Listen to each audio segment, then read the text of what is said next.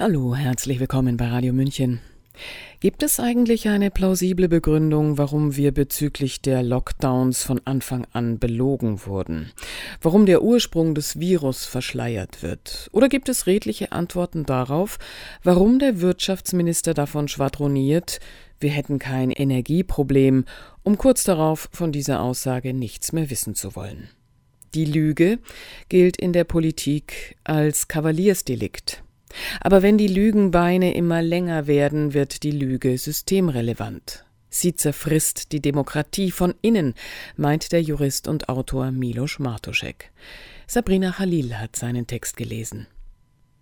Volksverräter. So lautet der wohl schlimmste Vorwurf, den der Souverän an seine gewählten Vertreter richten kann. Der Vorwurf ist zugegeben nicht gänzlich neu, und das ist auch kein Wunder, Verrat und Lüge können dort am besten gedeihen, wo Vertrauen auf Zeit vergeben wird, aber sich stets die Frage stellt, ob die Mandatsträger sich ihrem Auftrag verpflichtet fühlen oder anderweitigen Interessen. Vorbei scheinen die Zeiten zu sein, als die Lüge noch skandalisierte, als sie zu Rücktritten führte oder Konsequenzen hatte.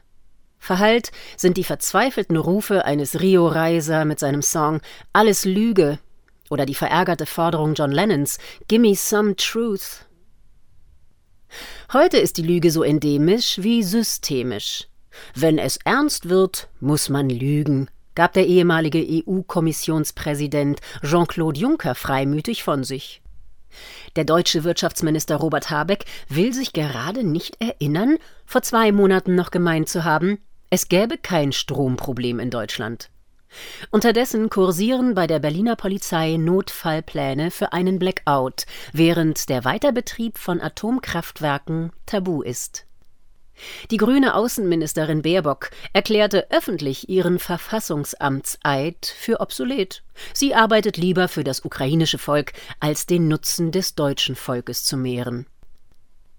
Der notorische Corona-Prediger Karl Lauterbach propagiert immer noch die Gefährlichkeit von Corona, spielt die Nebenwirkungen der Impfstoffe herunter und preist die Effektivität der Maßnahmen auf miserabler Evidenzbasis. Er wusste schon vor Jahren, dass die Wahrheit in vielen Fällen zum politischen Tod führt. Die Lüge, sie herrscht auf allen Ebenen. Genau genommen leben wir nicht in Demokratien, sondern in Mendakiokratien, Lügenherrschaften. Alle Regierungen lügen, lautete nicht umsonst das Motto des investigativen Journalisten I.F. Stone. Alle Kriege der letzten Jahre wurden mit einer Lüge begonnen, weiß Wikileaks Gründer Julian Assange. Dafür, dass er Kriegsverbrechen offenlegte, liegt er nun in einem britischen Gefängnis in Ketten. Doch wie lange kann man die tragenden Balken unserer Ordnung biegen, bis sie brechen? Die Lüge ist wie ein Gift für den Körper der Demokratie. In kleinen Dosierungen mag sie erträglich sein.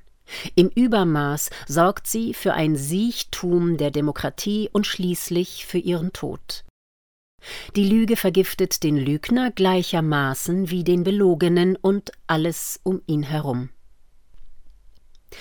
Die systemische Lüge ist so gefährlich, weil sie das Koordinatensystem auflöst, aus dem der Bürger seine Orientierung bezieht.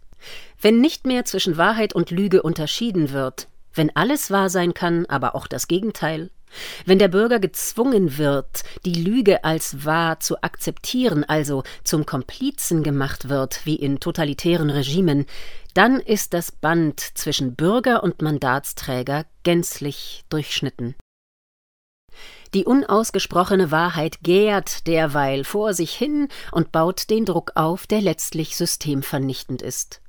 Das sichtbarste Zeichen von systemischem Verrat sind politische Kaderschmieden wie das Young Global Leaders Programm des World Economic Forum und große Lobbyvereine wie die Atlantikbrücke, die aus Politikern anderer Staaten quasi Botschafter der Außeninteressen des Pentagon und der NATO machen. Demokratische Politiker und Journalisten als fünfte Kolonne von Technokraten, Wirtschaftsbossen oder Supermächten? We infiltrate the governments, verkündet der WEF-Gründer Klaus Schwab stolz im Jahre 2017. Mit Erfolg. Zahlreiche Staatsführungen wie die Regierungen Argentiniens, Kanadas, Neuseelands, Australiens, Hollands, Frankreichs, Großbritanniens und Deutschlands sind hochkarätig mit WEF-Abgängern besetzt. Über 1400 zählt die Liste der aufstrebenden Streberpolitiker inzwischen, darunter sind Namen wie Macron, Kurz, Merkel, Trudeau, Baerbock, Spahn und Özdemir. In Großbritannien gab es für die Wahl des neuen Premierministers soeben eine WEF-Gewinnt-Situation. Sowohl Liz Truss als auch der Gegenkandidat Rishi Sunak sind WEF-Gewächse. Sollte die Ampelregierung in Deutschland wegfallen, steht mit Friedrich Merz von der CDU ein ehemaliger BlackRock-Kader bereit.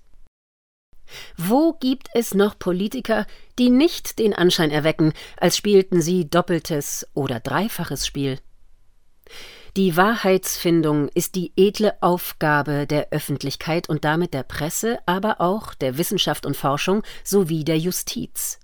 Denn die Reparaturbetriebe der Lüge machen diese durch ihr Schweigen erst systemisch.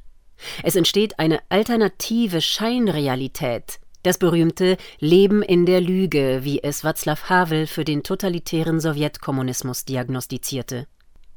Die Aufdeckung der Lüge ist daher konstitutiv für die Demokratie. Radikale Skepsis ist ein Dienst an der Demokratie. Aus diesem Grund genießen Meinungs-, Presse- und Wissenschaftsfreiheit in westlichen Demokratien einen so hohen Stellenwert.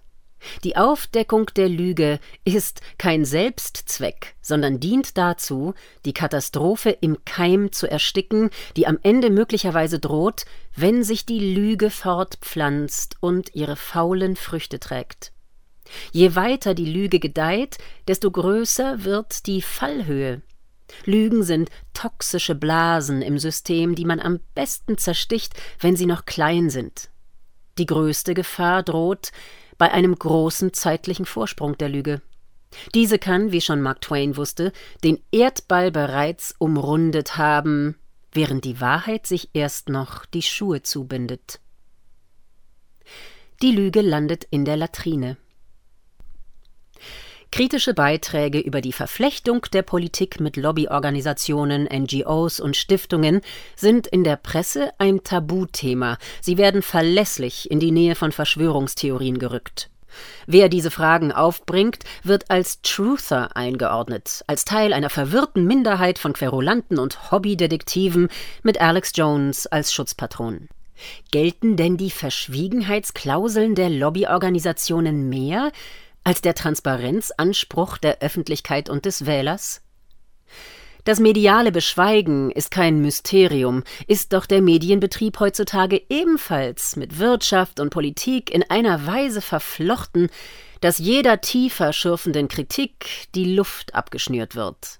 In Deutschland und Frankreich allein gab es hunderte Millionen von Euro für die Presse, sei es in Form von Subventionen oder in Form von Anzeigen für Kampagnen.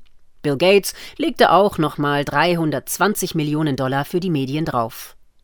Ein Blick auf die Berichterstattung der letzten zwei Jahre zeigt, die Schweigeprämien haben bestens gefruchtet. Der größte Gesundheitsskandal aller Zeiten schwelt fröhlich vor sich hin. Bei Medien hat der Bürger immerhin die Möglichkeit, den Verrat mit Abokündigung oder Verweigerung der Zwangsgebühr zu ahnden. Bei abtrünnigen Politikern ist es schwieriger. Wieso gibt es für diese Fälle nicht das imperative Mandat, also die Möglichkeit, das Mandat von Seiten des Bürgers wieder zu entziehen? Und zwar sofort, nicht erst bei der nächsten Wahl. Wenn der Bürgersouverän die Zügel in der Hand hat, muss er auch stets die Möglichkeit haben, Verrat und Lüge mit Mandatsentzug zu bestrafen. Dem Vertrauensvotum sollte ein ständiges Misstrauensvotum des Bürgers beiseite gestellt sein. Die Lüge macht den Boden unter unseren Füßen morsch. Sie ist ein offensichtliches Systemrisiko, das am Ende alle ausbaden müssen. Man konnte es an der desaströsen Impfkampagne sehen, die gerade für Rekordnebenwirkungsraten sorgt. Man sieht es an der Lüge des schlechten Geldes, die den Bürger gerade durch Inflation enteignet. Und man wird es im nächsten Winter an möglichen Blackouts sehen. Sterben Demokratien also mit einem Knall oder einem Winseln? Vielleicht mit beidem in naher Abfolge. Die Mächtigen könnten durch den morschen Boden der Scheinrealität fallen, wie im Fall des Erfurter Latrinensturzes. Dabei fielen im Jahre 1184 etwa 60 Adelige durch die fauligen Böden zweier Stockwerke einer Dompropstei und landeten in der Fäkaliengrube im Untergeschoss, wo sie ertranken oder von herunterfallenden Balken erschlagen wurden. Sie hörten, wenn die Lüge systemrelevant wird, des Juristen und Autoren Milos Martuszek. Gelesen hat Sabrina Khalil. Mein Name ist Eva Schmidt. Ich wünsche Ihnen einen schönen Tag. Ciao, Servus.